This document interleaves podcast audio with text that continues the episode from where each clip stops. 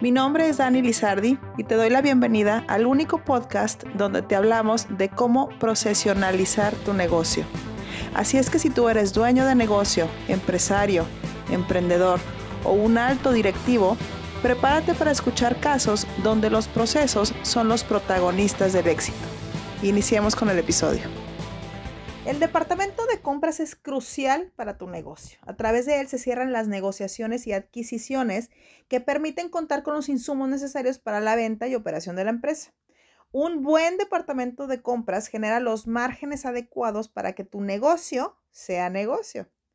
¿Cuentas con datos históricos de compras con los cuales puedas pronosticar o mejorar tus adquisiciones? ¿Conoces con exactitud qué productos se venden más?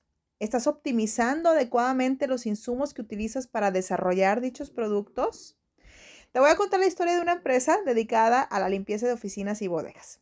Inició operaciones en la Ciudad de México y al término de su quinto año logró expandirse a 10 estados del país. A mayor cantidad de locales por limpiar, mayor volumen de insumos de limpieza.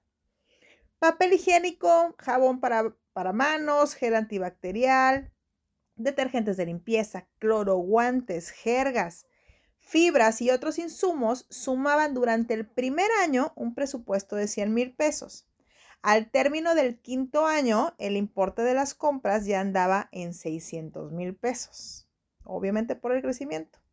El comprador se dio cuenta de la oportunidad que representa negociar con un solo proveedor el abastecimiento y distribución de esos insumos a nivel nacional y logró con ello reducir un gasto del 12%, además de mantener el mismo precio por los siguientes tres años. Saca tú las cuentas. Hay un muy buen ahorro ahí.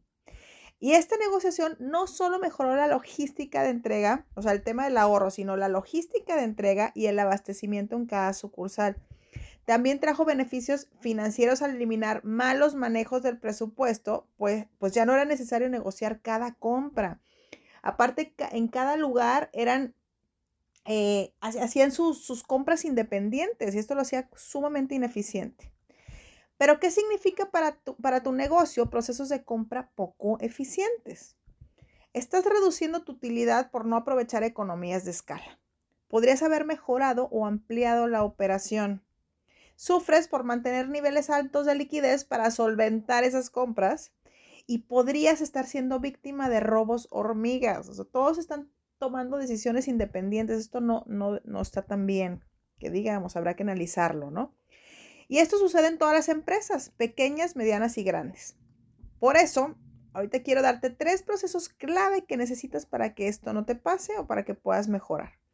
El primero es el proceso de evaluación de proveedores. Aquí analizas a los proveedores, realizas cuadros comparativos, obviamente de precios, de servicio, de tiempos y estableces montos autorizados, montos de autorización para las compras. El segundo proceso que necesitas trabajar es el proceso de autorización de las compras. ¿A quién le vamos a comprar? Tenemos claras las reglas del contrato con el proveedor. ¿Cuándo, cuánto y bajo qué condiciones? ¿Ok? ¿Quién va a ser la persona que autoriza? Y como lo dije anteriormente, aquí defines exactamente montos y volúmenes para autorizaciones.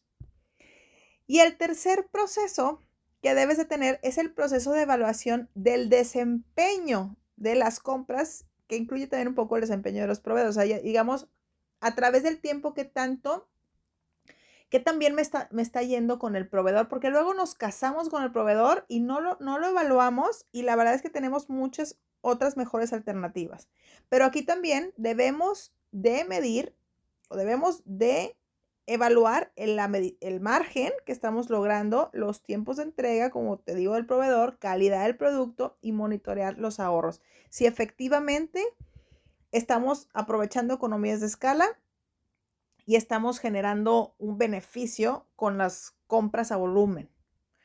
Ok, espero que te sea de mucha utilidad. Si tienes dudas al respecto, escríbeme, mándame un mensaje por cualquiera de nuestras redes sociales. Saludos. Este episodio ha concluido. Ayúdame a compartirlo para llegar a más dueños de negocio y déjame tus comentarios en nuestra cuenta de Instagram arroba metodiamx. Recuerda que un negocio sin procesos es un hobby. Nos vemos en el siguiente. Saludos.